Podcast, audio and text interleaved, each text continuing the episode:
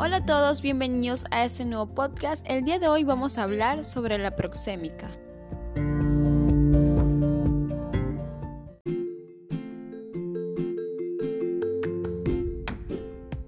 ¿Te has sentido alguna vez agobiado porque alguien se ha acercado demasiado a ti o has dudado de cuál es la distancia correcta para sentarte en una entrevista de trabajo cuando te ofrecen varias sillas?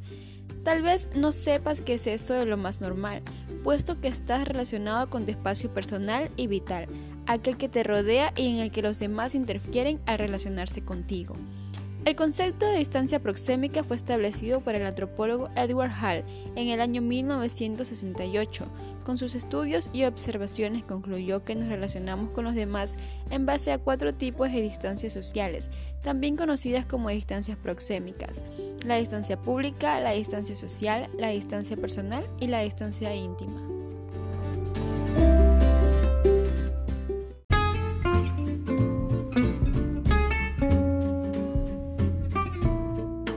La distancia pública es la de mayor longitud de todas, puesto que oscila entre los 3.5 metros cuando es más cercana y los 7.25 metros.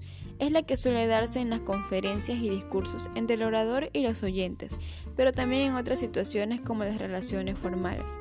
Lo más importante en este tipo de relaciones en las que se mantiene la distancia pública es la voz y en menor medida la vista, puesto que a estas distancias tampoco tienen importancia los detalles más pequeños. En ningún caso se produce contacto físico. En estas situaciones no invadidas el espacio del orador, conferenciante o profesor, ni te acerques más de la cuenta, puesto que no solo estarás cometiendo una falta de educación, sino que se puede interpretar como una falta de respeto.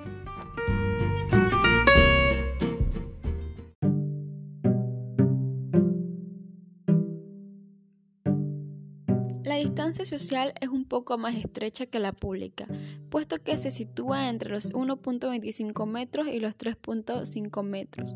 Esta es la típica que se mantiene en el entorno laboral, así como en reuniones con gente que apenas conocemos, fiestas de compromiso, actos de presentación o eventos de negocios. En este caso sí existe cierto contacto físico, pero completamente breve y formal como el hecho de dar la mano. En las relaciones laborales es muy importante mantener esta distancia social, así que cuando tengas que sentarte en una entrevista de trabajo entre varias sillas en el entorno al seleccionar del personal, ten en cuenta que no debes hacerlo en ninguna que esté a menos de un metro de él, porque puedes sentir que le faltas el respeto.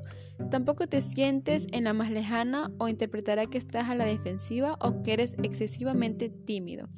No obstante, aunque en la mayoría de los casos los entrevistadores guardarán una distancia de más de un metro para que el entrevistado no se sienta agredido, puede que haya alguno que te indique precisamente que te sientes muy cerca para intimidarte y que no estés tan cómodo, estudiando así cómo te desenvuelves en situaciones no del todo favorables.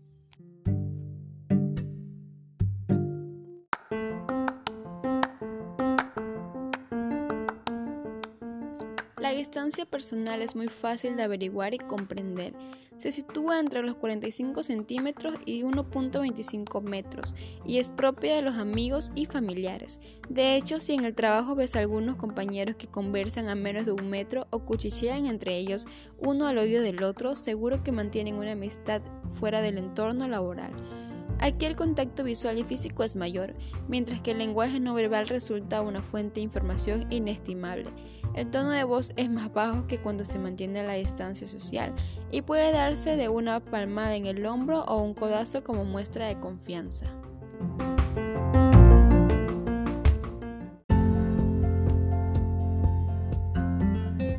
Aquellos casos en que la distancia entre dos personas es menor a 45 centímetros, nos encontramos con la distancia íntima, también denominada como distancia mínima.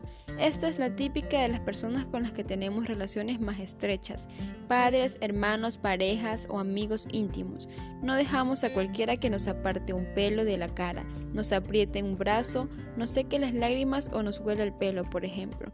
De hecho, esta distancia es muy reveladora para descubrir el grado de intimidad que alcanzan las personas de nuestro entorno, puesto que aquí no hay ninguna barrera física y el tacto también se utiliza para expresar sentimientos como amor o ternura y complicidad, entre otros.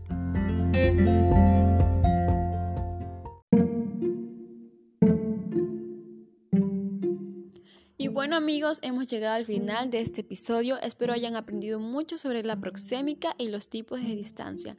Nos encontraremos nuevamente en un próximo episodio.